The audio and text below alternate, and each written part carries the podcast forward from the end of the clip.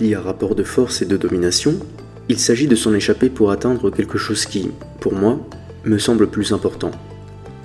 On n'est pas que des numéros, des agents économiques à l'intérieur du système. On est aussi fait de chair et de sang. Mon pétrole à moi, c'est d'aller chercher la beauté du monde, rien de plus.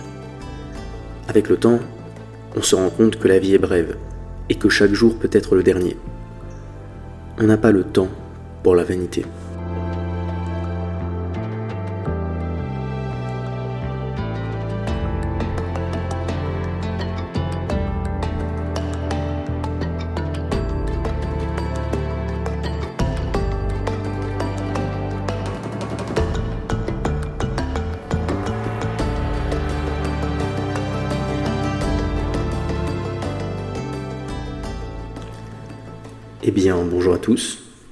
Bienvenue dans ce nouvel épisode d'un moment d'étonnement. Aujourd'hui, épisode un peu particulier, il est vrai. Non pas que nous sommes arrivés au quatrième épisode et que c'est un signe spécifique pour moi ou ma personne. Non pas parce que nous avons passé une nouvelle année, encore que c'est un petit lien. En tout cas, en retard, mais quand même, je vous souhaite d'avoir passé de belles fêtes. Je sais pas si on peut dire ça. En tout cas, je vous souhaite tout le meilleur pour cette nouvelle année. Pour ma part, dans mes résolutions, eh bien, l'envie de continuer ce podcast, évidemment, et d'essayer de le faire perdurer, même si ces dernières semaines, avec ces petits retards, euh, ne présagent pas forcément quelque chose de bon, mais on va essayer de s'y tenir. Non, pour revenir plus profondément au sujet, je pense que c'est un épisode spécial parce que eh bien l'année 2023 est passée. Hein, je pense que être le dernier à vous l'apprendre. Elle est passée et elle a laissé derrière elle un bon nombre de films qui auront pu ou non nous émerveiller, qui auront pu ou non nous paraître intéressants à, observer, qui auront pu ou non nous étonner. Et pour ma part, eh bien évidemment, je me suis adonné comme tout à chacun qui s'intéresse un peu au cinéma à cet exercice qui eh bien, nous permet un peu de nous élever au-dessus de la masse euh, pour pouvoir montrer que nous avons un goût meilleur que les autres, en termes d'art en tout cas, c'est-à-dire l'exercice des tops. Euh, l'exercice des tops qui serait d'ailleurs assez intéressant à observer, hein. je ne sais pas d'où vient cette mode, euh, enfin en tout cas cette mode, vient cette manière de faire, je pense qu'elle est tout à fait naturelle aussi, parce que lorsqu'on essaie d'établir la qualité d'une œuvre d'art, on est obligé de la varier par rapport à une autre œuvre d'art, hein. c'est-à-dire faire un maître étalon pour pouvoir se dire bon ça c'est bon et ça c'est mauvais. Je n'apprends rien à personne et ce que je dis n'est pas très intéressant. Encore que c'est une introduction extrêmement longue pour juste balbutier le fait que je me suis aussi adonné au top et que j'en ai fait un, petit top 10 voilà, sur les meilleurs films de 2023 que j'ai pu voir. Je n'ai évidemment pas pu tout voir. J'ai par exemple rattrapé après 2023 Trenkelauken, qui est donc euh, le film qui a fini top 1, enfin le film, il est en deux parties, mais disons, on va le considérer comme une seule et même entité un seul film qui approcherait une durée de 5 heures, si je dis pas de bêtises. Donc le film euh, préféré des cahiers du cinéma, je l'ai rattrapé après coup, et je pense que, en effet, si je l'avais regardé pendant l'année 2023, il est certain qu'il aurait fini dans mon top. Encore que, je ne vais pas vous parler ici, pendant cet épisode, eh bien, de l'ensemble des films euh, qui ont pu eh avoir une importance particulière à mes yeux durant cette année 2023. Je pourrais choisir librement ou pas de revenir euh, sur plusieurs d'entre eux. J'ai choisi pour commencer cette nouvelle année, eh bien, de vous parler de mon film euh, préféré de 2023, donc euh, Le Haut du Panier, comme on peut, comme on peut l'appeler. Et ce film-ci, il n'y a aucun suspense, car vous avez sûrement lu le titre en cliquant dessus, ou alors, euh, c'est très bizarre, vous, êtes ici par hasard et il y a une lecture automatique qui s'est lancée sur votre moteur de recherche de podcast ou que sais-je encore.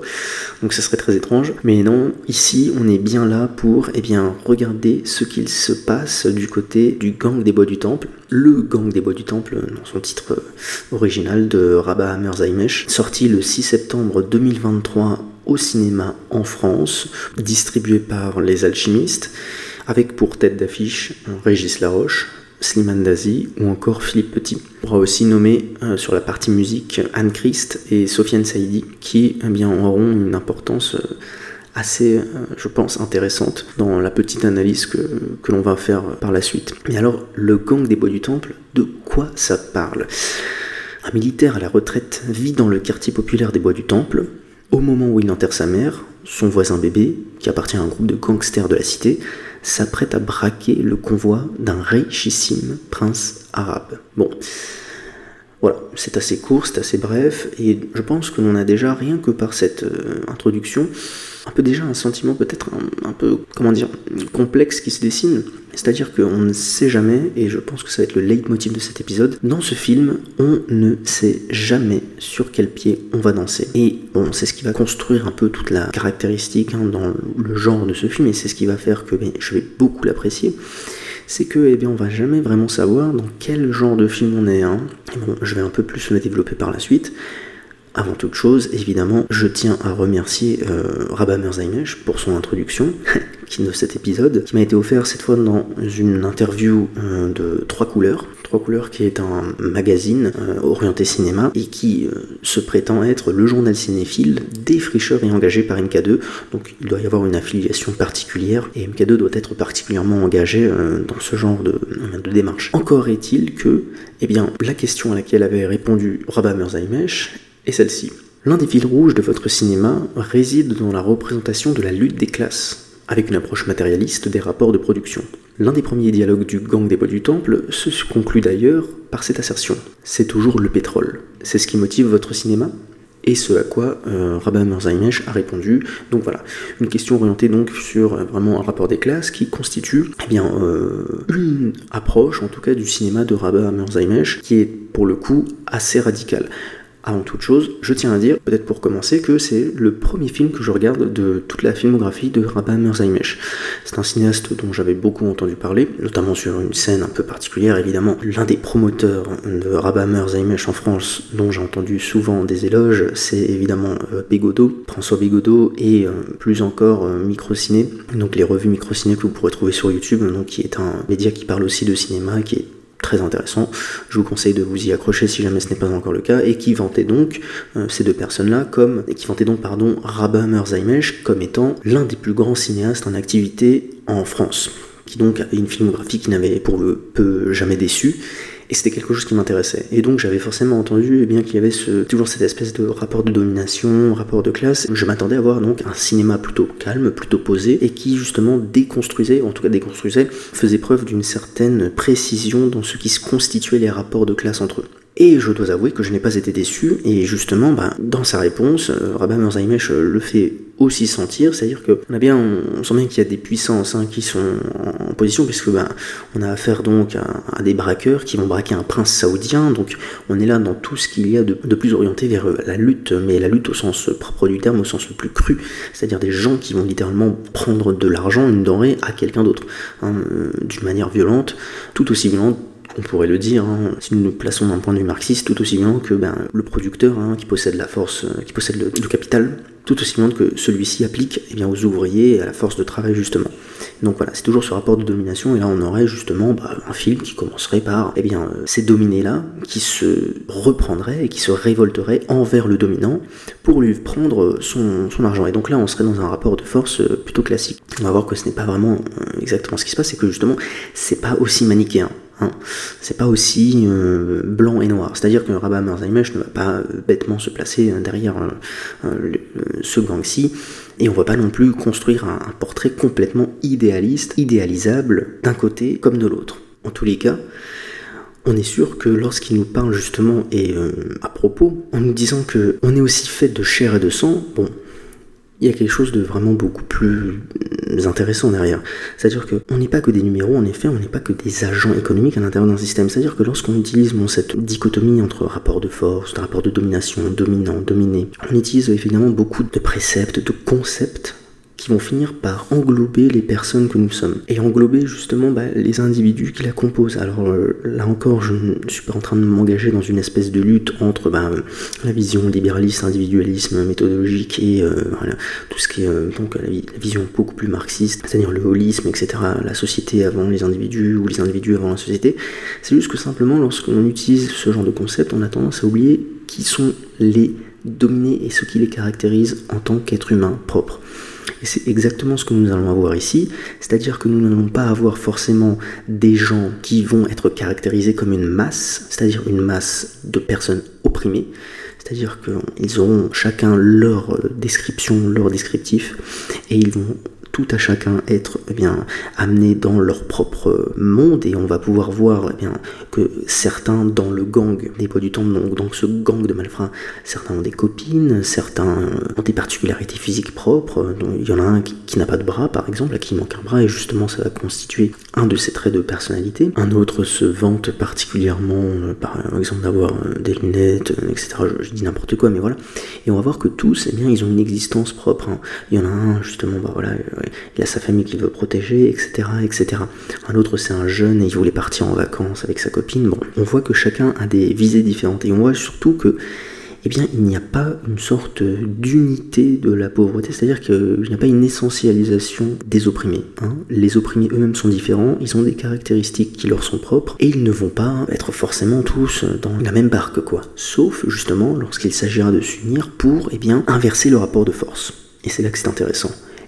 Et c'est aussi là que je me permets, justement, de décaler ce film par rapport à d'autres qui ont pu se faire dans la même veine, et je vais pas dire le même genre justement parce que ça va être une partie qui nous intéressait, mais dans la même veine, je pense notamment à Back Nord de Cédric Jiménez qui est sorti un an ou deux ans auparavant, je ne me rappelle plus exactement, et qui nous avait servi justement un récit complètement manichéen, c'est-à-dire qu'on avait d'un côté la police et on avait de l'autre côté les malfrats. Et quand je dis les malfrats, ce n'est même pas une lutte entre oppresseurs et oppressés, ce n'était même pas la question, là la question c'était juste les gentils flics contre la menace des méchants malfrats. Donc déjà, dans la profondeur même de ce que je veux nous raconter, c'était déjà pas très très bien avancé. Il se trouve que, en plus d'avoir donc cet aspect très manichéen, les policiers étaient développés d'une certaine manière qui montrait que, bon, évidemment, ils avaient essayé de faire leur travail, on les avait eus, c'était un coup monté, etc. ils avaient été mis dans la mouise exprès. Alors que de l'autre côté, et encore une fois, le film n'a pas le même but. Hein. Là, on a affaire un vrai film d'action, entre guillemets, vrai film d'action, donc qui a pour volonté, voilà, de nous en mettre plein la vue, d'avoir des séquences de haute voltige, entre guillemets, notamment celle-ci, qui pour moi est disons celle qui est la mieux réussie du film, qui euh, bah, du coup marque un peu le climax du film parce qu'ensuite il ne se passe plus rien. Et d'ailleurs avant il ne se passait pas non plus grand chose, mais disons que le moment où les policiers arrivent au centre de la cité, Marseille Nord, quartier Nord, et que donc il y a toute cette euh, affrontement avec euh, du coup les habitants, on sent vraiment qu'il y a une pression, on sent qu'il y a donc une fureur de la part de ces habitants, et on sent même qu'on on est face à des êtres qui ne sont presque plus humains, c'est-à-dire des animaux, c'est-à-dire presque une horde de zombies. C'était assez intéressant à observer parce que on sent tout de suite que Jiménez en fait il n'a pas envie de filmer quelque chose qui part dans l'humanité. En tout cas pour ce film-là. Ce n'était pas quelque chose qui l'intéressait. Lui, il voulait juste mettre en place des situations pour faire valoir son film d'action. Et c'est encore une fois quelque chose qui pourrait être tout à fait entendable. Hein. Quand on fait un film d'action, le but, c'est de faire ressentir voilà, la physique de l'action, de faire ressentir la pression des choses. C'était le cas ici. Le énorme défaut, c'est que évidemment, on peut penser que politiquement, ça fait passer les habitants de ces cités-là pour eh des, dégénérés. Je ne sais pas ce que pense Cédric Jiménez, je sais en tout cas ce qu'a pensé beaucoup de personnes en voyant ce film. Et je trouve que, eh bien justement, cela montre une image totalement unifiée et essentialiste de la part de ces populations-là qui habitent à l'intérieur de ces cités-là. C'est-à-dire que dans le film, on ne les voyait qu'avec un seul objectif, détruire la police police qui était elle le symbole de la sécurité, le symbole de la République, le symbole un peu de la France, donc euh, quelque chose d'assez nationaliste. Et ces deux oppositions-là, eh bien, ne faisaient pas forcément bon liénage, et ont fait que ce film, je trouve, était très manichéen, était très peu intéressant, et pas forcément très mémorable. Au contraire donc du gang des bois du temple, qui déjà, de par ce postulat de départ, offre une lecture beaucoup plus complexe des rapports d'opposition et des rapports de force. Mais avant d'entrer un peu plus dans les détails, et parce que je, bavarde beaucoup et on en est encore qu'à l'introduction, je vais la conclure par justement ce petit, ce petit résumé de ce que nous allons pouvoir observer dans ce film-là. Et nous allons commencer tout d'abord par le genre du film. Donc le genre qui pour moi reste encore une inconnue à ce jour, c'est-à-dire que l'on n'est vraiment pas sûr sur quel pied danser. Hein. Autant dans le film de Cédric Jiménez, Back North, on savait très bien qu'on avait affaire à un film d'action, c'était clair, c'était net, c'était précis. Autant ici, a-t-on affaire à un film d'action, de banlieue, un thriller, un film social, un film de vengeance, etc., etc. On va un peu observer ces aspects et voir en quoi ben, ce film justement dispose déjà d'entrée une richesse en termes eh bien, de vocabulaire cinématographique, en termes de lieux communs du cinéma qui vont tous être mixés les uns avec les autres et justement qui nous montre encore une fois eh bien quelque chose qui j'avais en tout cas jamais vu dans le cinéma un film de ce genre-là. On passera ensuite peut-être à la lenteur, hein, la lenteur qui caractérise un peu, de ce que j'ai pu comprendre, le cinéma de Rabah Merzaimesh, et au-delà d'une certaine lenteur, ici on a vraiment affaire à une tranquillité, une tranquillité qui va être dépeinte et on va pouvoir observer eh justement de quoi elle a été, de quoi est-elle constituée, ce qui va nous amener justement à développer dans une autre partie cet aspect de discours que je n'aime pas forcément hein, en tant que mot, hein. ce n'est pas un discours qui nous est offert par Rabba Merzaimesh, en tout cas ce n'est pas comme ça que je le conçois, mais peut-être, hein, disons, cet aspect de lutte des classes qu'est-ce qu'il nous dit sur cette fameuse lutte et comment il va la construire et qu'est-ce que l'on va en ressortir justement à la fin de ce film. On terminera enfin, je pense, eh bien par l'inattendu, tous les rebonds qui vont être amenés au fur et à mesure du film et qui pour moi on force vraiment le respect et qui était la qualité principale de ce film et qui fait que eh bien j'ai pu l'apprécier autant, c'est-à-dire que à chaque instant j'ai pu être surpris, à chaque instant Rabbi Zaimesh m'a surpris dans la manière de construire son film, dans les événements scénaristiques qui ont pu arriver, et aussi dans la mise en scène, qui pour moi était absolument, alors parfaite, c'est encore un mot un peu galvaudé et un peu, disons, que je me refuse d'utiliser. En tout cas, c'est pour moi la plus belle réalisation que j'ai vue de toute l'année, puisque c'est le film qui a fini tout en haut de mon top. Et bien sur ce, je pense que nous pouvons partir pour la première partie, et donc observer un peu quel est le genre de ce film et en quoi celui-ci est surprenant.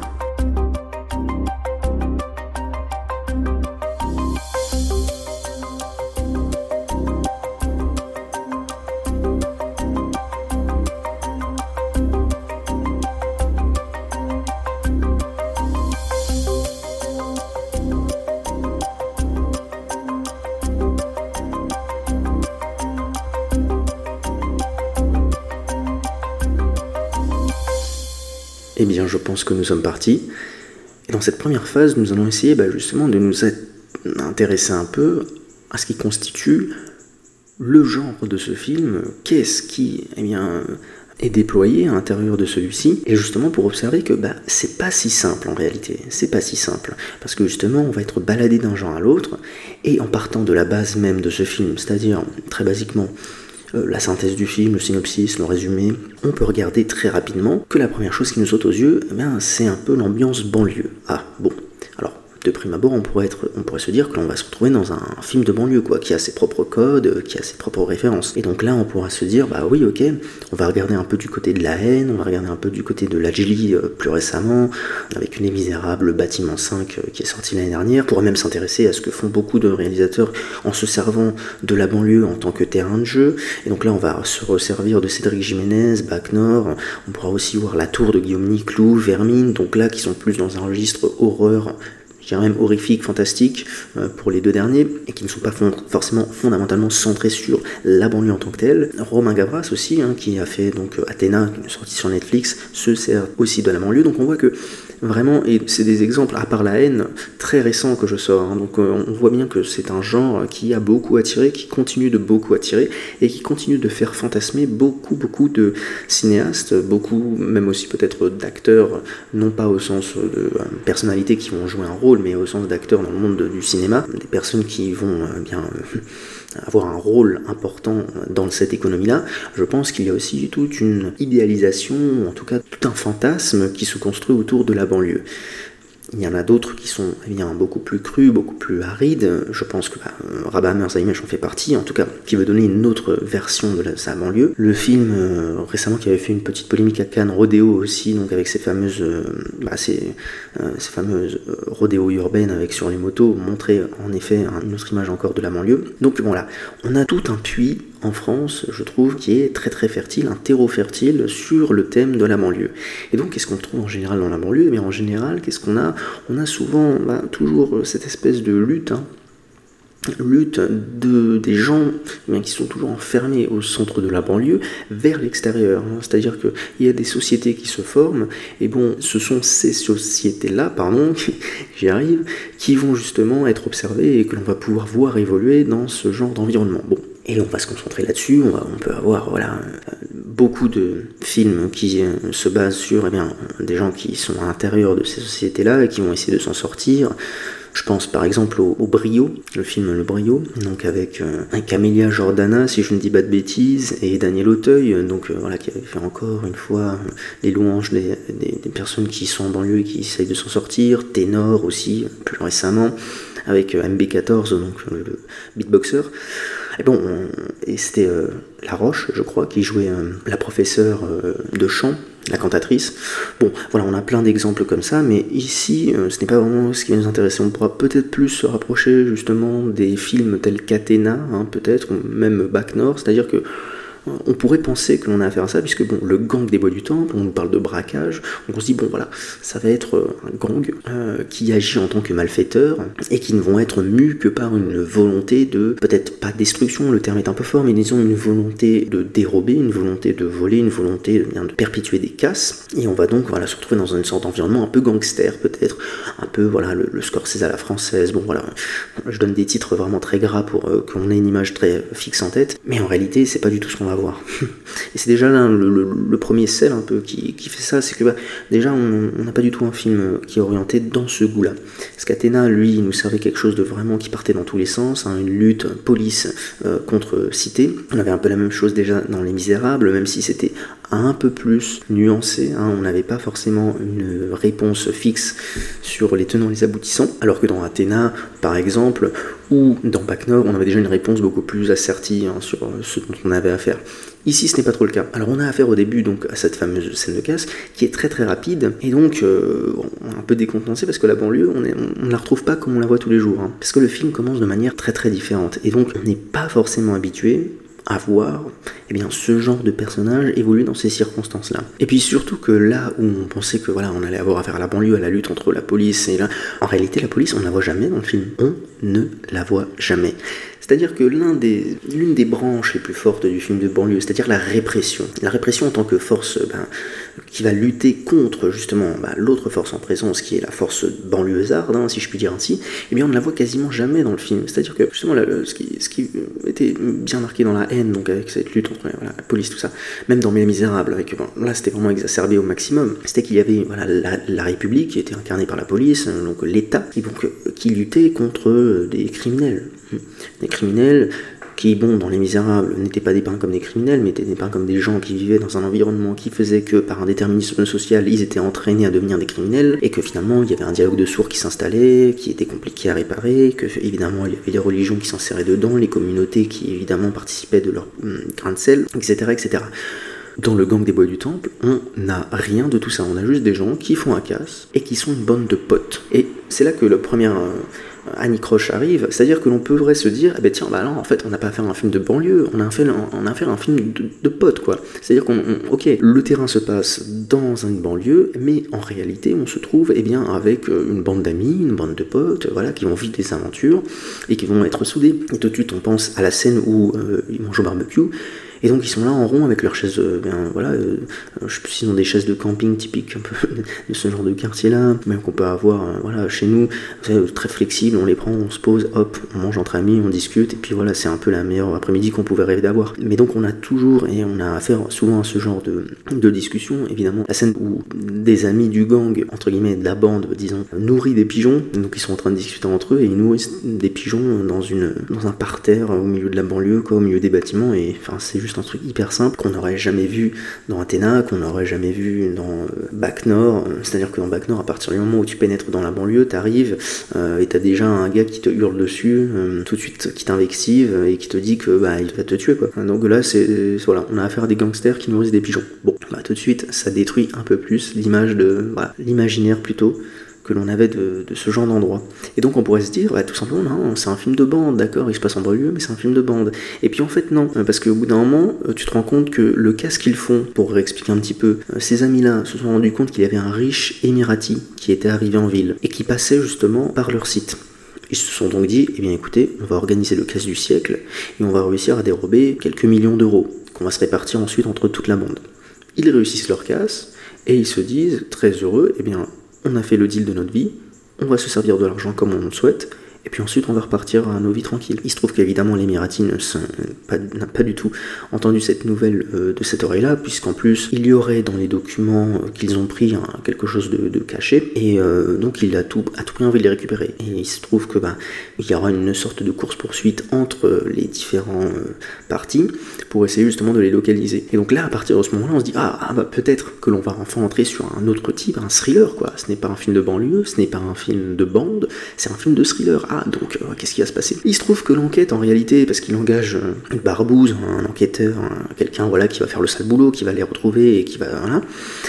Euh, bah, en fait, ça se passe en arrière-plan quoi. C'est-à-dire que le truc, il arrive. Il monte sur un bâtiment, il regarde rapidement dans les ses jumelles, bon, il les reconnaît un peu, voilà il trouve deux trois indices, il va au garage où ils ont l'habitude d'aller, et bon, la barbouze, elle se dit, bon, ok, je les ai retrouvés, bam, puis on met à l'Emirati, et puis voilà. Et puis ça s'essouffle, hop, le soufflet est tombé. Et donc là on se dit, bah d'accord, c'est pas un thriller, c'est pas un film de bande, c'est pas une banlieue, qu'est-ce que ça peut être? On pourrait se dire que c'est un film social, parce que ça raconte aussi bon, quelque chose sur euh, les gens qui habitent là-dedans, parce que comme j'ai pu vous le décrire un peu plus, on n'a évidemment pas l'image que l'on se fait, l'image épinale que l'on se fait des banlieues, c'est-à-dire un monde violent où tout le monde est un peu replié sur soi-même, un monde de communauté, un monde voilà qui est un peu acerbe.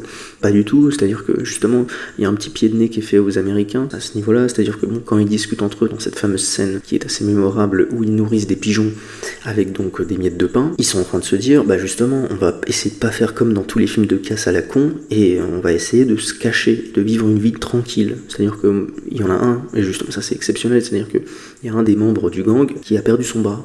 Donc ça c'est génial quoi, parce que moi j'ai jamais vu ça. C'est des petits détails comme ça qui moi me, me, font sourire et me font me dire bah ouais c'est une bonne idée quoi. Et très certainement que bah c'est un des acteurs euh, qui aime bien prendre le rabat Merzheimer. J'ai entendu dire que lui-même euh, c'était un cinéaste de bande, donc je ne sais pas si lui particulièrement il avait déjà pris. En tout cas bon ça rajoute quelque chose en plus quoi, parce que le gars il se dit bah justement bah je sais que je vais aller euh, aux Pays-Bas pour me refaire un bras parce que eux je sais qu'ils sont assez à l'aise avec tout ce qui est fabrication de bras bioniques, de bras électronique ou que sais-je encore. Et donc voilà, et ça montre tout de suite bah, qu'il y a une Enfin, je veux dire, c'est pas juste des abrutis quoi, qui vivent dans des banlieues, c'est des gens qui réfléchissent, des gens qui sont pas forcément euh, complètement à l'ouest et, qui ont aussi un sens des priorités. Bon, bref, ça montre un tout autre univers, un tout autre langage que l'on peut avoir des banlieues. Donc ça pourrait aussi avoir un peu euh, ce genre de, de discours-là, mais pas tant que ça non plus, puisque bon, on a, on a aussi cette petite partie-là, mais entre autres, euh, on a, on d'autres choses qui évoluent. Et puis le fameux film de bande, au fur et à mesure, il s'étiole pour finir bah, par disparaître, puisque on a fait qu'on arrive aux trois quarts du film, peut-être deux tiers, trois quarts, et bien en fait les membres du gang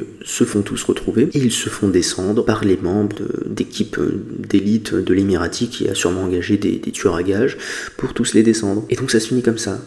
Ah bon, bah non, ça se finit pas comme ça, puisque depuis le début du, film, on suit aussi en parallèle de cette bande d'amis un personnage qui s'appelle Monsieur Ponce, hein, qui est joué par euh, Régis Laroche, hein, si je dis pas de bêtises. Donc euh, Monsieur Ponce, qui est une personne âgée, qui vit dans le quartier, qui est blanc, qui est un ancien militaire retraité, et qui est ami avec donc cette bande de, garnement. On sent que bah, Dès le début du film, on voit qu'il a perdu sa mère, il a des problèmes d'alcool, il joue au PMU. Et à partir du moment où il a su que, eh bien, ils étaient morts, il a commencé à comprendre quelle était la réalité de leur mort, parce que bon, il certainement perçu, et ça ce n'est pas dit, mais bon, voilà, ça reste assez subtil. Il avait perçu que bon, leur comportement avait changé à partir d'un petit moment, et puis après il a lu les journaux, il en a déduit certaines choses, et puis lui-même va se mettre à traquer l'Emirati, qui était de passage en France, pour justement se venger de la mort eh bien, de ses compagnons qui ont péri à vouloir jouer aux héros, à vouloir jouer aux bandits, eh bien, qui l'ont payé de leur vie. Et justement à ce moment-là, on passe encore dans un autre registre, c'est-à-dire au film de vengeance. C'est-à-dire que l'on va arriver et on va voir justement ben, ce monsieur Ponce qui va essayer, avec ses anciennes qualités hum,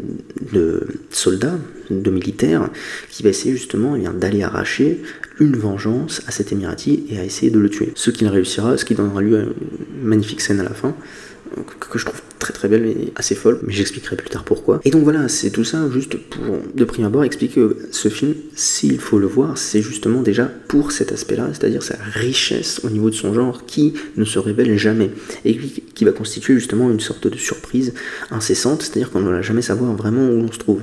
Je me rappelle souvent que cette qualité qui était souvent décrite était très souvent associée au cinéma sud-coréen, du fait que dans leurs films, eh justement, on a souvent cette euh, facilité à passer d'un genre à l'autre. Hein. On pensera à Bong Joon-ho, hein, par exemple, hein, où justement, bah, on, pourra avoir des scènes d'horreur mêlées à des scènes humoristiques, encore mêlées à des scènes, euh, voilà, plus dramatiques, etc.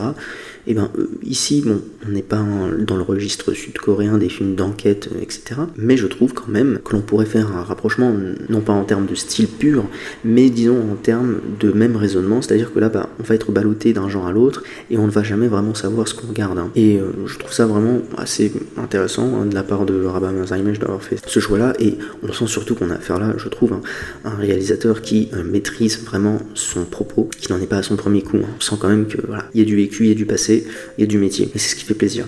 Mais du coup, ça donne vraiment quelque chose d'intéressant et ça va pouvoir nous faire avancer sur une autre partie parce que justement, ce mélange de tons est aussi aidé par une certaine lenteur qui va découler eh bien, tout au long du film.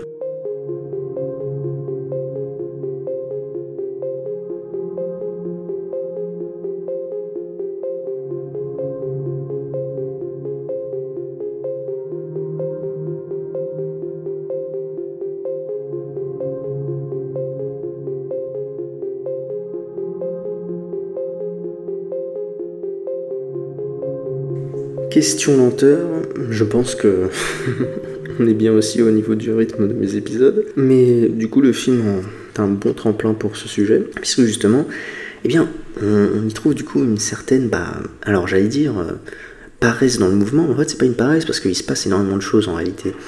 Mais disons qu'il y a comme euh, une suspension dans toutes les actions du film. J'ai trouvé ça bah, très intéressant justement pour mettre en perspective avec le milieu dans lequel ça se passe, c'est-à-dire la banlieue. Parce que justement, en général, lorsque l'on filme la banlieue, on est très très loin de ce que l'on pourrait caractériser d'un calme. Le calme en banlieue est rarement l'ami du cinéaste, ou en tout cas euh, du scénariste, ou de la personne qui filme. Je ne sais pas quel autre qualificatif utiliser. Ce que je veux dire, c'est que bah, justement, lorsqu'on a envie de filmer la banlieue, c'est parce qu'il s'y passe des choses. Hein. Et donc, il s'y passe des choses qu'on a envie de filmer, qu'on a envie de montrer aux spectateurs, et parce qu'il y a aussi un attrait très divertissant hein, filmer la banlieue, mais dans l'imaginaire. C'est-à-dire que dans Athéna, j'aime bien cet exemple parce que je le prends souvent, c'est qu'on va nous filmer la banlieue comme étant une ressource, et bien justement à euh, combat, à, dantesque, à quelque chose de vraiment extraordinaire, alors que ici, eh bien justement, c'est l'exact opposé. Hein. C'est-à-dire que la banlieue est un environnement calme. Il s'y passe des choses, mais on évolue dans une sorte de tranquillité. La scène que l'on a vue au tout début montre justement, avec un travelling arrière, on a un point de vue sur la tour Eiffel. Si ma mémoire est bonne, hein, parce que j'ai l'impression d'une grande tour, mais je peux me tromper, mais en tout cas moi je voyais la tour Eiffel, et donc on a ce recul petit à petit, tout doucement, et puis on va se poser sur eh bien, le territoire qui nous entoure, on commence à deviner des tours, et puis on voit la banlieue qui se dessine. Et alors, on, entend presque le, chant des oiseaux, on voit une fumée, on voit Monsieur Ponce qui fume. Et puis voilà, on a un travelling, on regarde un peu ce qui se passe autour, on regarde les plantes, on voit des enfants en bas qui jouent. Et voilà. Et c'est ça le film, c'est ça qui nous montre, c'est une banlieue calme, une tranquillité. Et on va ressentir la tranquillité même dans les actions, puisque justement la mise en scène va nous aider à ce niveau-là. C'est-à-dire que l'on va avoir un cadre très plat, très calme, hein, finalement très posé, qui même dans des moments justement où eh bien, on aurait peut-être nécessité dans d'autres films, dans d'autres pensées, hein, comme Cédric Jiménez qui peut nous entendre, eh bien beaucoup d'actions, c'est-à-dire voilà, des, moments un peu où on tourne brusquement d'un côté puis de l'autre, etc. Moi je pense à toute scène de fin, on va revenir un peu dessus justement parce que question tranquillité, celui-là, celle-là, pardon, elle est un exemple type. C'est-à-dire que dans les autres films, je reprends Athéna, je reprends même la Jelly, hein, parce que toute cette course euh, avec le drone, on a des moments de tension, mais alors, il y a tension, c'est un mot qui est un peu galvaudé, mais on a des moments où, il y a la pression qui monte, où les personnages se retrouvent dans des courses-poursuites, dans des choses. Ici, on aurait pu avoir des courses-poursuites, même la scène la plus, disons, pétaradante du film, la plus violente, où on a affaire du coup à une fusillade entre le gang, euh, la bande d'amis qui ont euh, bien perpétué ce braquage et les hommes de main de l'Emirati qui ont retrouvé euh, cette bande-là, même à ce moment-là, eh bien c'est assez plat en fait. Hein. C'est-à-dire que bon, ils s'échangent des coups de feu, euh, on entend des bruits de, métal, les balles fusent, on a un homme qui tombe, un deuxième qui tombe, un troisième qui tombe, un autre qui essaie de battre en retraite, qui réussit finalement, et puis ça se passe de manière euh, alors assez froide, on pourrait dire, mais finalement c'est une sorte de brutalité, euh, une, brutalité calme. C'est-à-dire que tout se passe, alors ce n'est pas une sérénité non plus, je vais pas aller jusque-là, mais on nous retire tout le superflu de l'action. C'est-à-dire que l'on ne va pas avoir d'événements inutiles, on ne va pas avoir de mouvements inutiles, on va avoir juste l'action pure en tant que telle, c'est-à-dire qu'on va voir des hommes se tirer dessus. ça va s'arrêter, et puis ça va, voilà, ça va, ça va constituer l'événement le plus euh, dramatique du film au sens euh, anglais, c'est-à-dire au plus, le plus spectaculaire du film. Là où l'action va se passer de manière la plus puissante. Et puis après, sinon, on va se retrouver dans un environnement très calme, et même la, période de vengeance avec Monsieur Ponce qui va essayer de retrouver cet Émirati, eh bien, elle va être très très calme cette course-poursuite. En tout cas, si ce n'est pas une course-poursuite, on va peut-être pouvoir l'appeler, donc, euh, je sais pas moi, une recherche, une traque, voilà. Cette traque va être très très calme il est avec une action qui va s'étendre et qui va se prendre dans un moment très très long. Et je reviendrai encore une fois sur cette scène à la toute fin où justement Monsieur Ponce tient en joue l'Emirati, c'est-à-dire que c'était un ancien sniper, donc il a son arme de fonction qu'il a gardée. Il décide de monter sur un bâtiment où il pourra justement atteindre eh l'Emirati. Il se place et là on a un plan fixe sur lui, très lent, où on le voit en train d'attendre patiemment sa cible arrive, et donc il y a évidemment un moment de, suspense, parce que justement on ne sait pas s'il va réussir eh bien, à atteindre sa cible ou non, et il y a la caméra qui doucement fait un zoom euh, sur lui petit à petit, et donc on regarde avec attention tout le, toute la concentration qu'il peut y avoir sur eh ce personnage-là. Et on attend, on a un peu, voilà, on sait pas trop, et puis c'est lent, c'est lent, ça prend son temps. Et donc ça fait monter justement, c'est là que c'est intéressant, c'est que ça fait monter, on ne sait pas ce qui va se passer. Et puis il tire, et il y a un petit coup d'œil, et on ne sait pas trop ce qui s'est passé, on ne sait pas machin. Et puis là, il y a le bruit des ambulances qui arrivent, on comprend, on redescend. Et la fin du film, c'est-à-dire que voilà, ça aussi, c'est faut regarder jusqu'au bout. Et la fin du film, c'est quoi? C'est littéralement lui, Monsieur Ponce, à la fenêtre, qui fume une clope, qui n'a pas été retrouvé par la police. Et on a re ce zoom euh, voilà, vers euh, les habitants de la cité, les habitants des quartiers, les habitants des tours qui sont là. Et on a encore une fois, je crois, hein, si ma mémoire en tout cas, parce que ça fait un petit moment que je l'ai vu, si ma mémoire ne me fait pas défaut, on a encore une fois ces enfants qui jouent en bas des immeubles et qui, voilà, qui sont là dans une sorte de calme, un calme pesant. Voilà, donc c'est ça. Et c'est ça un peu l'image que nous renvoie donc euh, ce film, c'est qu'il il y a une certaine lenteur et il y a une beauté de la lenteur, c'est-à-dire que toute une beauté qui va venir faire reconsidérer l'image que l'on peut avoir de la banlieue. Et en parlant d'image de la banlieue, c'est-à-dire qu'elle n'est pas non plus idéalisée, hein, c'est-à-dire qu'on va reçu quand même un gang euh, de, braca, de braqueurs qui se font tous punir, puisque justement ils sont tous rattrapés par la réalité dont on va parler un peu plus tard. Parce que cette réalité-là, justement, elle est aussi ainsi bien filmée par euh, Zaimesh. Et justement, on a affaire parfois à un personnage comme euh, Monsieur Ponce qui, en sortant de chez lui, eh bien, va voir justement que bah, c'est pas, pas super propre. Hein. C'est vrai que les habitants parfois peuvent être un peu sales et peuvent laisser leur habitat se délabrer naturellement. Notamment laisser traîner des paquets par terre de des hamburgers, etc. encore une fois, la société de consommation qui, poursuit son œuvre. Et donc il va arriver et il va naturellement choisir des euh, objets, enfin qui sont au sol, quoi, des détritus, et il va les prendre avec lui il va les mettre à la poubelle, et il va faire ce petit chemin pendant quelques temps, pendant quelques mètres, euh, le mètre qui séparait eh bien, la porte de son appartement à la rue. Et voilà, il va ramasser dans le calme, et tout ça va se passer dans une belle lenteur qui contraste, mais alors furieusement, avec énormément de films en rapport de près ou de loin avec la banlieue que j'ai pu voir. Et c'est pour ça justement que je dis que ben, c'est tellement différent de ce qu'on peut voir que bah, ce thème-là de la banlieue, je sais même pas, enfin j'avais jamais vu une banlieue peinte comme ça dans le cinéma. C'est-à-dire que l'on a vraiment quelque chose de beaucoup plus calme, beaucoup plus naturaliste. Et ça fait aussi plaisir de voir ce genre de propositions au cinéma. Parce que si on n'a que des propositions comme Robin Gavras, et eh bah oui, en effet, tu peux croire que dans les banlieues, ils jouent toujours avec des feux d'artifice, euh, ils jouent toujours à se lancer des espèces de cocktails molotov sur la tête, euh, et euh, il y a la police qui veille là-bas 24 heures sur 24, et qu'on est en état de guerre civile C'est ce que l'on pourrait croire. Et en même temps, vous me direz, oui, mais bon, ça c'est encore un autre débat, est-ce que le cinéma est fait pour envoyer une image réelle tout le temps, ou est-ce qu'il n'est pas fait aussi pour faire un peu rêver, pour euh, envoyer une image fantasque euh, d'une réalité, de se servir justement d'une base pour raconter quelque chose? Sur quoi je vous répondrai, tout est possible, tout est possible et tout est faisable.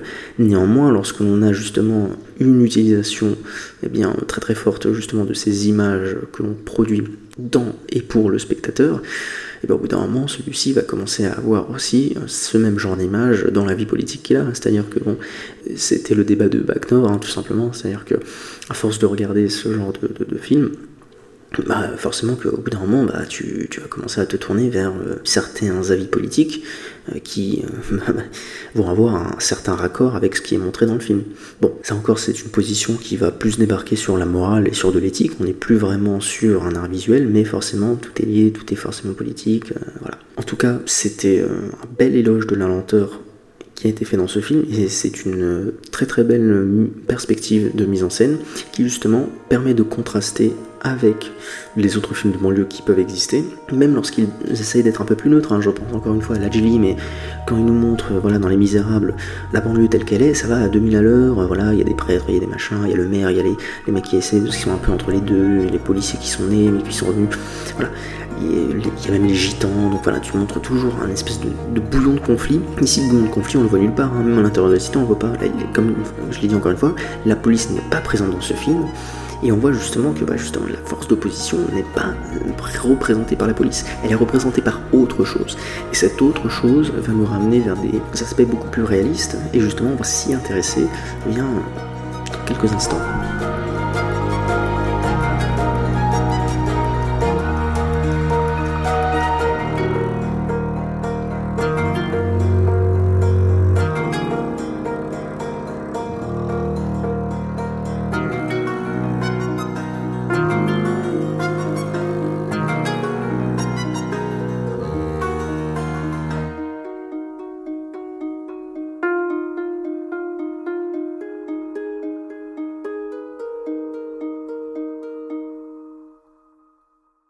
Et donc on arrive à un petit moment où on va justement parler eh bien, de ce que cette lenteur apporte aussi au discours de ben, ce film, en tout cas la lecture que je peux en faire. Encore une fois, le terme discours est pas forcément le plus approprié, mais c'est un peu comme ça que je peux résumer la situation.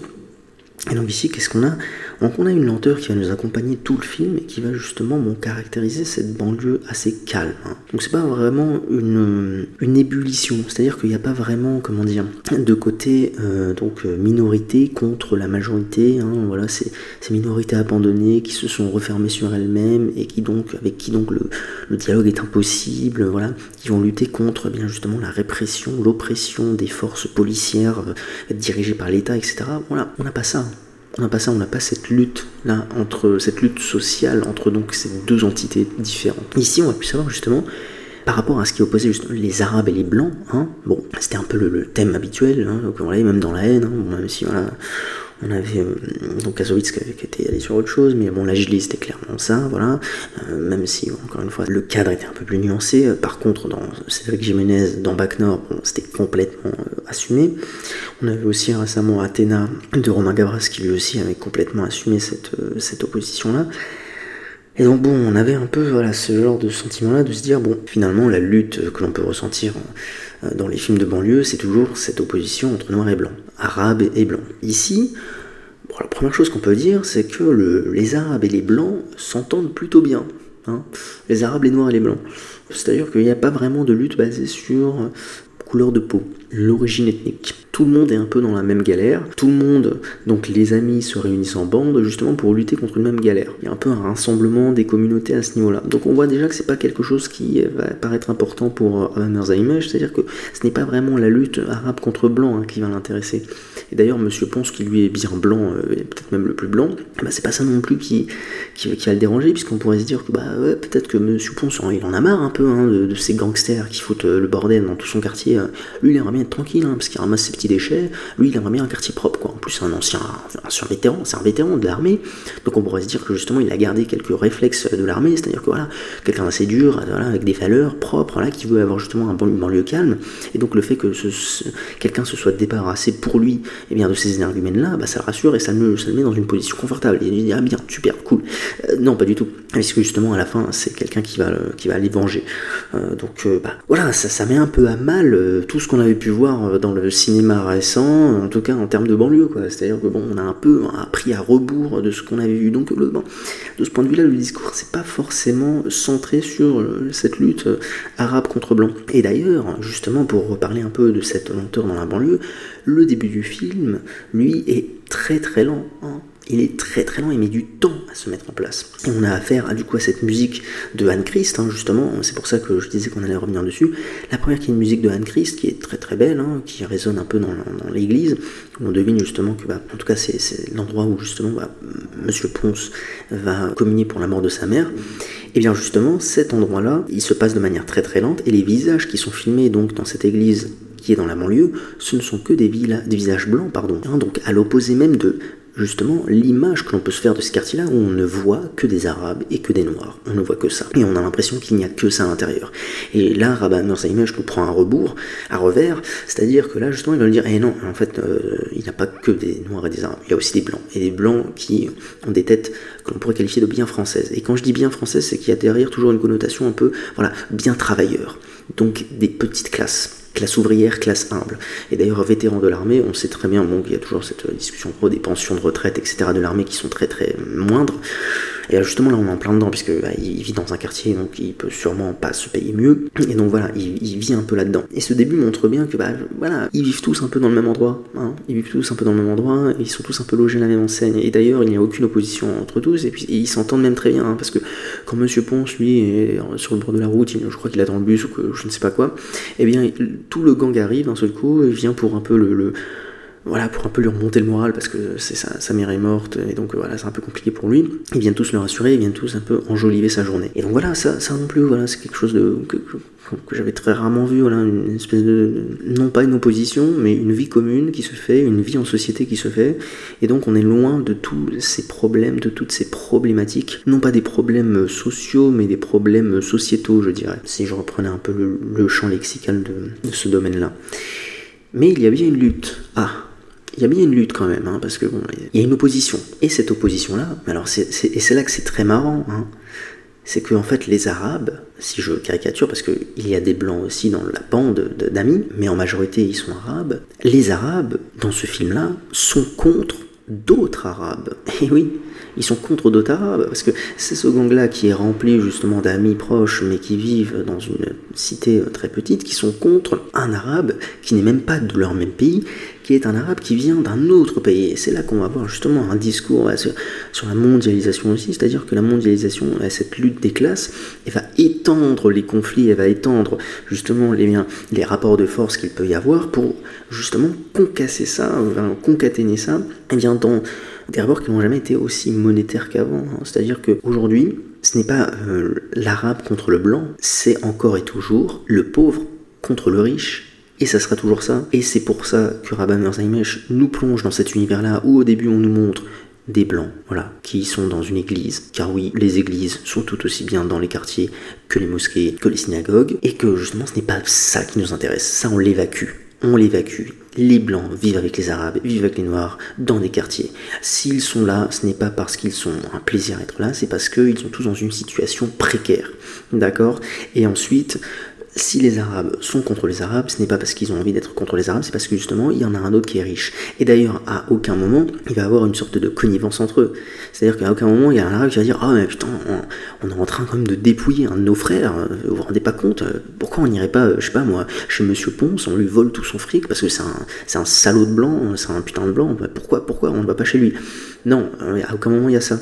À aucun moment il y a ça parce que Monsieur Ponce on le connaît. Monsieur Ponce c'est quelqu'un de gentil qui a toujours été agréable. Monsieur Ponce il garde des enfants d'une voisine quand il y a un problème, il leur fait des crêpes. Monsieur Ponce c'est un peu le papa du quartier. Donc Monsieur Ponce on le touche pas. Monsieur Ponce on respecte. Ce qu'on respecte pas c'est l'Émirati qui vient là, qui vient acheter nos œuvres d'art, qui vient un peu souiller l'endroit euh, en, achetant des chevaux, en allant dans des discothèques qui à la base étaient des discothèques qui nous étaient plutôt adressées à nous, gens du quartier qui petit à petit eh bien vont reculer. Voilà, c'est lui contre lui qu'on lutte. C'est contre cette, euh, ce, grand mania du pétrole sûrement ou que sais-je encore. C'est contre cette personne qui est venue eh bien, nous mouiller avec euh, toutes ses richesses. donc voilà, c'est ça qu'on va avoir. Hein. Et d'ailleurs, tous les protagonistes du film sont plus ou moins des arabes, hein. c'est-à-dire que le prince lui-même un arabe, les membres du gang sont pour la majorité des arabes, l'aide euh, du prince qui est un peu son consultant français j'imagine est lui aussi arabe, la barbouze qui est pris pour justement chasser eh bien, les, membres euh, du gang est lui aussi arabe. Donc on sent bien justement que bah, il n'y a pas la volonté ici d'établir une lutte, encore une fois, entre des catégories ethniques, mais plutôt entre des catégories sociales. C'est-à-dire que, encore une fois, c'est l'alliance des classes travailleuses contre les classes capitalistes, hein, les, patrons qui détiennent la manne financière. Et c'est ça qui est le plus important pour euh, Rabban On en revient aussi à euh, l'introduction qu'il qui, m'a octroyée pour cet épisode. C'est-à-dire que pour lui, c'est important de montrer que voilà, il y a forcément une lutte et que en réalité, la lutte la plus importante, ce n'est pas forcément celle que l'on se fait sur euh, l'origine ethnique, mais par contre, celle qui a un sens et celle qui fait sens, c'est celle qui est euh, dans l'origine sociale, dans l'origine monétaire. Donc ce n'est pas une guerre ethnique, c'est une guerre sociale, c'est une guerre de classe en réalité à, laquelle on a affaire ici. C'est voilà, c'est une classe, la classe pauvre contre la classe riche. Voilà, c'est pas plus simple, c'est pas plus compliqué que ça, pardon. C'est très très simple en réalité. Et donc on va avoir affaire à tout ça pendant tout le film. Et voilà, c'est vraiment ce discours-là. Et je trouvais ça très intéressant de montrer justement, parce qu'en plus, on aurait pu, on faire un film justement avec bah, des blancs, des blancs contre des blancs, voilà, bon, c'est les riches contre les riches. Là, c'est encore plus de sens que, voilà, on met ça dans une banlieue, dans un territoire de banlieue, et on met en avant justement le pouvoir d'un autre arabe euh, très loin. C'est-à-dire que voilà, justement, bah, finalement, il n'y a pas de différence. C'est pas parce que c'est un arabe, non, c'est parce qu'il est riche. On ne va pas ne pas s'attaquer à lui parce qu'il fait partie de notre communauté arabe. Ça n'a aucun sens. On va pas se rattacher à lui pour ça. Parce qu'on va s'attaquer à lui parce qu'il a purement eh bien, une capacité monétaire qui est beaucoup plus forte que la nôtre et qu'il l'a obtenu sûrement eh bien, d'un héritage, etc., qu'il ne le mérite pas, et donc on va, lui enlever en faisant acte de banditisme, mais voilà, donc euh, c'est toujours cette lutte hein, violente. Et il ne peut y avoir de révolution que par la violence, et donc c'est une petite révolution, c'est-à-dire révolution non pas en sens de révolution sociale, révolution économique, etc., mais une révolution dans le sens en simplement retournement de situation, c'est tout. Il peut y avoir un retournement de situation que par la violence, et la violence va être amenée justement par un braquage, braquage que va subir le prince, qui va ensuite se venger. Et d'ailleurs, au moment où eh celui-ci subit euh, ce braquage, tous les membres du gang vont allègrement se foutre de sa gueule au prince. C'est-à-dire qu'ils vont venir, ils vont, ils vont lui dire, bah écoute, ils vont se réunir autour de Monsieur Ponce, ils vont lui dire, bah regardez, vous avez lu dans le journal, vous avez lu, vous avez lu, ah, regardez, vous avez vu qu'il a braqué lui? Oh, Il a une sale tête, hein, il a une sale tête, hein, c'est fou quand même, hein. c'est comment il a réussi à se faire braquer comme ça? Et donc voilà, on va voir ça pendant une bonne scène qui montre encore plus que voilà, ils en ont absolument rien à faire de braquer un de leurs frères en, réalité. Et c'est même pas un de leurs frères parce, parce que justement ce n'est pas un de leurs frères, c'est un ennemi. Un ennemi au sens monétaire, c'est-à-dire que c'est un membre du camp opposé. Et ça aurait pu être un blanc, ça aurait pu être un noir, ça aurait pu être un indien, ça aurait pu être quelqu'un d'autre, ça aurait pu être n'importe qui, ça aurait pu être un thaïlandais, ça aurait pu être un japonais, ça aurait pu être n'importe qui. Tant qu'il a pouvoir monétaire financier, mais tant qu'il a ce pouvoir-là, ça reste quelqu'un qui est juste ne braquer. Et donc voilà, je trouvais que c'était une belle manière de faire et que c'était encore une fois fait de manière subtile. Et donc la lenteur aide ce discours et ce discours justement nous montre une autre vision encore une fois de la banlieue. Et d'ailleurs à la fin, c'est parachevé par le fait que bah, Monsieur Ponce, finalement, qui est le plus blanc de tous dans le film, et bah, c'est lui finalement qui va les venger. Parce que justement, il va y avoir encore une fois une convergence des luttes. Lui-même sait ce que c'est de vivre dans une banlieue. Lui-même sait qu'ils sont passés par beaucoup de difficultés. Lui-même sait que finalement, derrière ces braqueurs, il n'y avait pas forcément des personnes, des égorgeurs, euh, des, gens qui euh, n'en voulaient qu'à ta peau. Il y avait des types qui essaient de s'en sortir, qui n'ont certainement pas pris la bonne solution, qui se sont retrouvés punis et lui n'a pas pu le supporter non plus et a voulu apporter un peu voilà, sa pierre à l'édifice euh, à ce drame qu'a pu subir euh, ses compagnons, entre guillemets. Et justement, tout ce film, malgré tout, va apporter son lot de surprises et je trouve tout de même qu'il est très intéressant d'observer justement eh bien, en quoi le rebond scénaristique est intéressant dans ce film et qui a constitué pour moi eh le plus grand étonnement et aussi la plus grande entre guillemets jouissance esthétique et c'est d'ailleurs pour ça qu'il a pu finir en premier, en, premier dans mon top, en étant mon film préféré de cette année. Ça arrive tout de suite.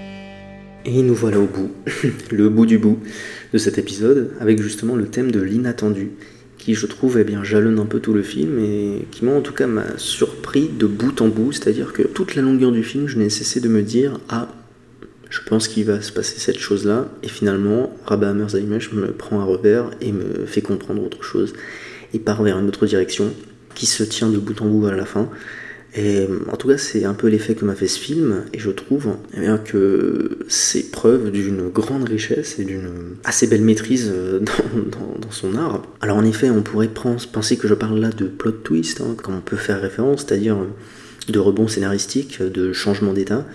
Et euh, bah, en fait, ce n'est pas tant des plot twists, mais c'est plutôt justement une attente jouée sur l'anti-plot twist, c'est-à-dire que l'on va se dire que il va y avoir un événement qui va arriver, qui va justement changer la donne. Donc on s'attend peut-être euh, justement à bah, ce genre d'événement. On pourra penser à Night Shyamalan, hein, qui est un peu connu euh, scénaristiquement et connu euh, un peu caricaturalement comme étant le roi des plot twists. Ici, ce n'est même pas ça. C'est-à-dire que en général, lorsque l'on se fait un film et que l'on regarde quelque chose, on va évidemment se baser sur, encore une fois, le genre pour justement se faire des projections. Typiquement, un film noir, comme j'en parlais par exemple pour Max Express, on va attendre une scène où on va avoir euh, des cadavres par exemple, une scène d'enquête, avec les policiers qui arrivent, les victimes, etc., les interrogatoires, machin. Et donc ici, évidemment, ce qui aide, c'est que vu que le genre est brouillé, on n'est à aucun moment assez perspicace pour deviner quelle va être la suite de l'action. Typiquement, on va commencer par le simple début. Et c'est dès le début du film, je me suis dit, ah là, on est sur quelque chose d'intéressant. C'est-à-dire qu'on repart sur ce travelling arrière où justement on s'éloigne de Paris pour justement arriver dans la cité. C'est-à-dire que voilà, il y a cette image de fond, mais qui finalement ne va pas constituer la réalité que l'on a, parce que la réalité, c'est celle de la banlieue. Et la réalité de la banlieue, c'est une réalité calme. Voilà. On va reculer et donc on va comprendre tout ça au fur et à mesure, mais on voit Monsieur Ponce qui attend de manière assez calme sur son bâtiment, tout en haut. Il fume une cigarette et on se demande pourquoi il attend. Et puis au fur et à mesure que la scène se déroule, dans une lenteur aussi euh, toujours assez intéressante à observer, on comprend, en voyant loin une ambulance, qu'une ambulance est sur le point d'arriver, on les voit monter, et là on comprend que, eh bien depuis le début, il y avait euh, quelqu'un qui était mort euh, et qui attendait dans l'appartement de Monsieur Ponce. Et quand j'ai vu ça, tout de suite je me suis dit, eh ben ok, là on est sur une base de, c'est-à-dire qu'à aucun moment je m'étais dit, bah en fait quelqu'un attend parce que pourquoi? C'est tout con, c'est tout bête, pardon. Lorsque bah, justement quelqu'un meurt chez nous, pas très joyeux, mais lorsque quelqu'un meurt dans l'imaginaire collectif, moi j'aurais plutôt tendance à dire eh que justement on appelle vite la police, on appelle vite les pompiers, on appelle que tout se passe vite, que tout se passe machin dans, dans l'urgence, parce que justement la mort c'est quelque chose qui voilà, nous oppresse un peu.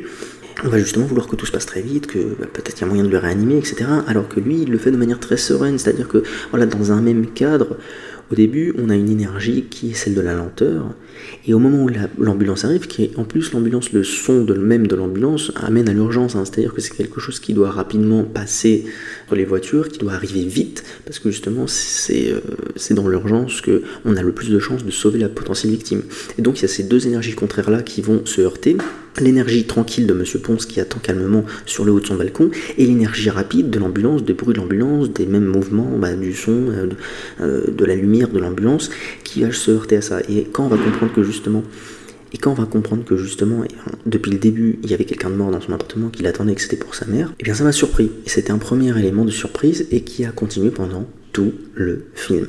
C'est-à-dire que par exemple, pareil même dans la mise en scène, c'est-à-dire que lorsqu'on arrive dans la scène de braquage, en général, une scène de braquage, c'est quelque chose qui voilà, est assez longue. Hein. C'est quelque chose qu'on aime bien voir au cinéma parce que c'est cinématographique. Hein. Je pense par exemple à un film qui est sorti en début d'année, euh, euh, enfin peut-être milieu d'année 2023, How to Blow Up a Pipeline, euh, Sabotage en français, que j'ai assez apprécié. Euh, donc voilà, c'est clairement un, film de, braquage, mais orienté voilà, plutôt écologie. Et bien justement, on a toutes ces scènes-là qui vont, qui vont durer et qui vont voilà, entraîner de l'attention, on va voir les champs, les contre-champs qui vont changer, etc. Là, la scène de braquage dans le gang des bois du temple, elle est très très courte. Très très courte, très très simple. On bloque sur une bretelle d'autoroute, une voiture devant, une voiture derrière, Kalachnikov, on sort, on prend la manette, on se casse, bam, vite fait, bien fait. Et on va plus s'attarder sur les personnes qui ont été laissées sur le bord de la route que sur les personnes qui euh, bien, ont fait le braquage, que sur l'action même du braquage. C'est-à-dire qu'on va plus s'arrêter sur ce que pensent les euh, rescapés de ce, braquage, qu'est-ce qui va se passer, etc. Et les premiers enjeux avec le prince qui va venir. Et ça va être ça pendant tout le film. Et tout le film, j'étais surpris. La discussion, par exemple, sur euh, qu'est-ce qu'elle allait faire Parce qu'évidemment, forcément, il doit y avoir cette discussion, et chaque acteur du braquage va donner lui-même euh, sa vision de ce qu'il veut faire, c'est-à-dire qu'on va avoir des visions différentes, et c'est là qu'on revient justement à la phrase de début de film, de début pardon, de podcast de Rabat Merzaimesh, c'est-à-dire qu'au-delà même d'être une entité, c'est-à-dire les braqueurs, définis comme étant des braqueurs, essentialisés comme étant des braqueurs de cité, on va avoir d'autres caractérisations. Et comment on va avoir d'autres caractérisations? C'est en ayant justement eh bien, leur visée. Qu'est-ce qu'ils veulent faire de cet argent-là? Certains vont s'acheter des bras bioniques, d'autres vont décider de tout garder pour offrir à leur famille. Un autre va profiter euh, justement de ça pour s'offrir des vacances euh, avec euh, sa, femme ou sa copine. Donc on va avoir justement des caractérisations propres. Et ce genre de discussions-là qui sont assez matures justement en disant attention, on va pas faire comme les Américains dans les films, on va pas tout cramer tout de suite pour pas se faire repérer. Voilà, c'est ce genre de discussions-là qui sont assez amenées et assez intéressantes. La surprise vient aussi du fait qu'on ne sait jamais sur quel genre on va danser. Et justement, par exemple, la scène qu'on aurait pu penser de thriller se trouve finalement être eh bien, quelque chose de beaucoup plus plat et de beaucoup plus euh, linéaire. C'est-à-dire que bon, on sait même pas trop comment il a réussi à les, à les filer, mais c'est pas ça le plus intéressant, c'est que bah, finalement il a réussi à les filer. Et évidemment, quand les braqueurs, et cette scène-là, voilà, c'est là que je me suis dit, bah, c'est là que le génie commence finalement à se défiler, dans le bon sens du terme, c'est-à-dire qu'il va se défiler euh, comme une pelote de laine, c'est-à-dire qu'il était refermé, on voyait tout le potentiel, et puis finalement, bah, on voit où il veut nous emmener petit à petit, et c'est là que c'est génial. Parce que quand les gangsters retrouvent la mallette avec les documents, on a envie, nous, de savoir qu'est-ce qu'il y a les documents à l'intérieur, pourquoi, pourquoi on les poursuit et tout. Et la première chose que fait le, gars quand il retrouve les documents, eh ben, il les brûle il les brûle. C'est-à-dire que c'est même pas ça qui l'intéresse. Et euh, tu peux te dire, ouais, mais t'es bête, t'aurais pu t'en servir comme monnaie d'échange, mais non, c'est pas ça le plus intéressant. C'est que, au bout d'un moment, c'est même pas ça le plus intéressant. Et donc, tu laisses là, tu te dis, ah, ils sont vraiment dans la merde, quoi. Et oui, en effet, ils vont être dans la merde, puisqu'après, les autres vont arriver, ils vont tous les tuer un par un. Et finalement, euh, le seul rescapé qui finit par s'en sortir se dénonce à la police, seul contact avec la police du film, où il va finir en prison. Et c'est là que l'on voit que finalement, la police aide de manière détournée, aide même les gens de la cité à se sortir voilà, de cette autre force. C'est-à-dire que, voilà c'est là qu'on voit qu'il y a plus qu'une opposition. L'opposition, euh, police, machin, euh, police, euh, gens de la cité, elle existe, mais elle est tellement faible par rapport à l'opposition entre ben, les classes travailleuses, les pauvres et les personnes ayant un capital important. Elle est tellement plus faible que ça que finalement même la police peut les aider. Bon, il se trouve que le seul blanc finit en prison et qu'il se fait poignarder en prison, et donc qu'il meurt, et que c'est à ce moment-là que commence la course-poursuite. Et je vais vous dire, ce n'est pas logique, évidemment, avec euh, tout le discours qu'a pu construire Rabbi Merzaimesh, mais quand j'ai vu le film, je n'étais pas, pas autant de recul sur ça, je pensais même que lorsque M. Ponce commence sa filature pour retrouver le prince, on voit un moment M. Ponce arriver doucement dans l'hippodrome où le prince a réservé une place pour lui tout seul et regarde des cavaliers courir juste pour lui. À ce moment-là où M. Ponce arrive dans l'hippodrome, je me suis même dit, est-ce que ça se trouve au comble même de... Euh, de la surprise, est-ce que ce ne serait pas Monsieur Ponce qui a dénoncé ces camarades-là, parce que depuis le début, en fait, il les voyait comme des voyous, etc., et qui voulaient un peu nettoyer la cité. Est-ce que ce n'est pas lui qui les a dénoncés à l'Emirati Et quand il arrive, en fait, c'est ça qui est génial, c'est que l'action est tellement lente que tu as le temps, toi, de te faire des, histoires. Et c'est ça, c'est là qu'on touche au génie. Vraiment, je, m'arrête là-dessus parce que c'est là que voilà, je commence un peu à me, à me monter tout seul. C'est que, en fait, le fait d'avoir une action aussi lente, eh bien ça permet nous-mêmes aux spectateurs, et c'est là qu'il laisse une place importante aux spectateurs, c'est que ça nous laisse nous-mêmes nous monter des histoires sur ce qui pourrait advenir dans la scène. C'est-à-dire que le temps que l'action arrive, nous on pourrait se dire il pourrait se passer ça, je pense qu'il va se passer ça, non il va se passer ça.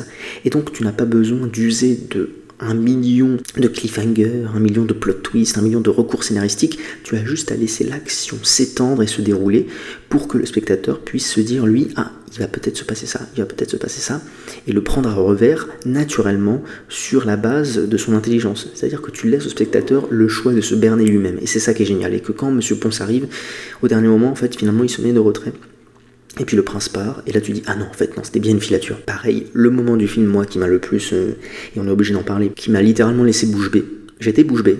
Seule fois de l'année au cinéma où j'étais bouche bée, euh, y a, alors au cinéma je, suis quelqu'un d'assez euh, neutre. Les films humoristiques qui sont assez drôles, je peux rire. Je pleure très rarement et c'est littéralement la seule fois même peut-être de ma vie, peut-être quand j'étais enfant, quand j'ai vu Avatar, bon, on ne va pas entrer dans ce sujet-là.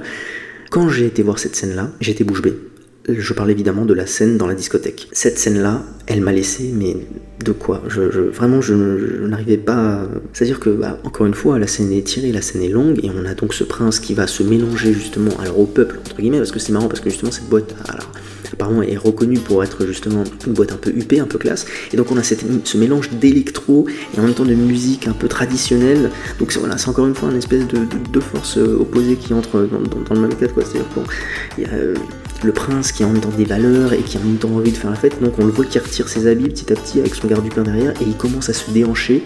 Donc c'est quelque chose déjà qui est absolument fou. Et il y a Monsieur Ponce qui arrive derrière pour justement regarder ça. Et on voit le prince qui se déhanche et tout, la musique qui, monte, la pression qui monte, etc. Et moi, Évidemment que quand tu vois ça, quand tu vois évidemment Monsieur Ponce qui arrive dans la foule, on le voit qui est là, on voit le prince qui danse comme ça. Évidemment tout le monde va penser qu'il va le buter. évidemment que tout le monde attend le moment où la musique va devenir complètement forte, qu'elle va vibrer dans tous les ports du cinéma et que voilà, il y a le son qui va monter au maximum. Et évidemment qu'à ce moment-là, on se dit, mais il va sortir un flingue, il va le buter en fait. Il va le buter au moment du drop, au moment du truc, c'est pas ça. Qu'en plus, le prince commence à monter sur la scène, il commence à danser avec le DJ parce qu'il fait ce qu'il veut. C'est un prince. Donc il monte, il commence à danser. Il y a le regard de Monsieur Ponce qui se lit à travers la pièce. On regarde juste le seul qui ne danse pas d'ailleurs et qui regarde ça, cette scène-là. Et vraiment, j'étais bouche bée parce que j'attendais moi ce moment-là. Je me disais, qu'il va oser? Est-ce qu'il va le faire? Est-ce qu'il va oser? Et donc cette scène-là qui dure, qui dure, qui dure, et finalement il ne fait rien. Et c'est là que je me suis dit, mais quel... Enfin, merci, merci à, à Rabat parce que on a eu une telle pression qui est montée, on a eu telle compression, c'est-à-dire qu'on était pris par tous les côtés, on va se dire est-ce qu'il va le faire, est-ce qu'il va pas le faire, parce que toi tu sais que voilà, il y a possibilité de le faire, et non finalement il est là, et il est toujours en train de danser avec cette musique qui était très très très très très très, très, belle, pardon. Le prince qui se déhanchait, en plus il a un œil un peu, voilà, qui, il, a un, physique, il a un vrai physique. Il y a une très très belle économie aussi hein, dans la manière de faire, c'est-à-dire que là, à chaque fois que l'on caractérise le prince chez lui, on va pas montrer des palais, on va pas montrer des choses, on va pas montrer sa, richesse, on va montrer son corps. Son corps de prince qui mange une tête et qui lève doucement la main pour se faire baiser la main. C'est ça qu'on va voir. Et c'est ça qui va nous faire comprendre qu'il est riche. Et cette économie de moyens, elle est très très belle parce qu'elle permet aussi de justement faire valoir l'intelligence de réalisation de Rabat Merzaimesh et l'intelligence du spectateur qui va lui justement compléter un peu sa part des projections vers ce qui pourrait advenir dans l'action, dans le cadre. Et ce qui n'advient pas justement constitue en lui-même une surprise pour le spectateur et c'est ce qui rend eh bien, incroyablement intéressant les images qui nous sont proposées. Évidemment, vers la fin, lorsque l'on va avoir affaire eh bien, justement à la fin de la course-poursuite, cette scène évidemment dans le musée où le prince va défiler entre les tableaux pour les regarder, un peu se pencher, etc. Encore une fois, lorsque on a ce zoom sur ce tableau-là, je crois que c'était New York ou je sais plus Manhattan, New York, je, ne me rappelle plus exactement, et qu'on a donc ce plan fixe sur le tableau. On sait pas vraiment ce que ça veut dire, mais voilà, c'est encore une fois pour laisser libre cours en penser. Et à la toute fin, quand je reparle justement de la lenteur de ce tir de sniper, ce tir de loin, et que l'on voit justement que l'on a accès qu'à la tête de Monsieur Ponce concentré et à la lunette de son sniper et vers laquelle on va se rapprocher de plus en plus, c'est une session sans musique, sans rien, et qui pourtant est intense au possible parce que justement on est encore à se dire est-ce qu'il va nous surprendre? Est-ce que finalement il va réussir à le tuer? Et c'est ça aussi le truc, c'est que jusqu'au bout du bout du bout, il va nous surprendre et on va se demander s'il va réussir. Et c'est ça qui est bien avec justement cette, bah, longue focale sur la lunette, bah, c'est que justement on a cette tension, on a ce, suspense, hein. il n'y a pas d'autre moyen de dire, c'est-à-dire qu'on sait euh, vers quoi il se dirige, mais on ne voit pas du tout l'action. Et euh, encore une fois, c'est une belle réalisation. C'est une belle mise en scène parce qu'elle est calme, elle est posée. Et voilà, on attend juste et on attend à regarder, à surveiller chaque euh, membre, chaque trait de Monsieur Ponce pour deviner si eh ben, il a pu toucher sa cible ou non, s'il a pu avoir la bonne personne ou non, si tout s'est passé comme il voulait, s'il a raté aussi, et on ne voit rien évidemment, un tête de militaire, bam, on n'a absolument aucun indice, et c'est qu'à partir de l'instant où justement les alarmes, euh, les sirènes retentissent, que l'on a l'information et l'affirmation que en effet il a bien été tué, le prince, pas Monsieur Ponce. Et d'ailleurs la toute fin du film se termine encore une fois par une, en tout cas pour ma part, un, petit, rebond, c'est-à-dire que à la fin je me dis bon peut-être que il va être arrêté quoi, peut-être qu'il va être retrouvé parce que quand même c'est un riche émirati donc euh, peut-être que bon, à tous les coups euh, il n'aura pas pu réchapper au service français qui ben, vont faire euh, leur affaire de, de, ce meurtre, quoi. Et quand on a affaire à la fin à lui sur le balcon en train de fumer avec cette même tranquillité-là, tranquillité retrouvée dans le quartier, et eh bien on est là encore à prêter attention à l'oreille et à se demander si justement il n'y a pas une euh, sirène qui va retentir au loin, et on est là, on se demande si ça va retentir, et ça ne retentit pas. Et ça ne retentit pas. Et ça ne retentit toujours pas. Ça ne retentit pas et on attend, on est là et on regarde un peu les enfants qui jouent, euh, voilà. Et finalement, ça se termine comme ça, d'une manière très très belle, d'une manière très très calme, très très très très tranquille, comme bah, le quartier qu'on a eu l'habitude de voir pendant tout le film, c'est-à-dire que ça se termine d'une manière très douce. Et voilà. Et je pense que je n'ai rien d'autre à rajouter, mais s'il avait fallu euh, refaire euh, ce film-là 100 fois, euh, je pense qu'il aurait fallu le refaire 100 fois de la même manière. C'est-à-dire que bon, tout est réussi, tout est maîtrisé, et c'est pas pour rien que ça finit euh, tout en haut, parce que c'est en tout cas celui qui m'a fait procurer le plus de plaisir esthétique cette année au cinéma, pour mon plus grand plaisir. Et en tout cas, j'espère que vous avez pu un peu le ressentir en m'écoutant sur ce podcast. En tout cas, c'est ce que j'ai essayé moi de vous transmettre à travers ces quelques mots, ces quelques phrases, ces parties qui euh, ont constitué, je trouve, les moments les plus intéressants que j'ai pu relever dans le film. Il y aurait évidemment beaucoup d'autres choses sur lesquelles on pourrait discuter, mais c'est en tout cas les principales que j'ai voulu relever. Voilà, voilà, c'est euh, la fin de ce premier épisode de 2024 et de cet étonnement numéro 4. Il arrive très tard, euh, très tardivement, certainement euh, plus d'un mois après le, dernier épisode. En tout cas, je vous remercie de m'avoir écouté, c'était un plaisir. On aurait pu observer que, eh bien, dans le gang des bois du temple, cette disparité au niveau du genre offrait tout de suite une perspective beaucoup plus intéressante, intéressante aussi par sa lenteur, qui va justement permettre de contextualiser et d'appuyer sur un discours, celui de Rabban Merzaimesh, comme étant une lutte non pas sociétale entre des catégories ethniques, mais plutôt entre des catégories sociales, donc une lutte de classe, classes qui se sont donc euh, mondialisées et globalisées, pourra-t-on dire, pour offrir justement un film riche en rebonds, riche en rebonds qui eh bien, justement se couple avec cette lenteur et qui va permettre au spectateur eh bien, de jouer de son intelligence, et tout ça permis par bah, la très très belle mise en scène de Rabba Merzaimesh, un très bon film qui me donne en tout cas très très envie de découvrir euh, le reste de sa filmographie et je vous y encourage si ce n'est pas déjà fait. Regardez, allez voir, je vous en prie, Le Gang des Bois du Temple. Allez aussi voir la filmographie de Rabba Merzaimesh. C'est tout pour moi. Je vous souhaite une très bonne fin de journée, très bonne soirée, très bonne semaine, très bon mois, très bonne année 2024 encore une fois. Allez au cinéma. Ciao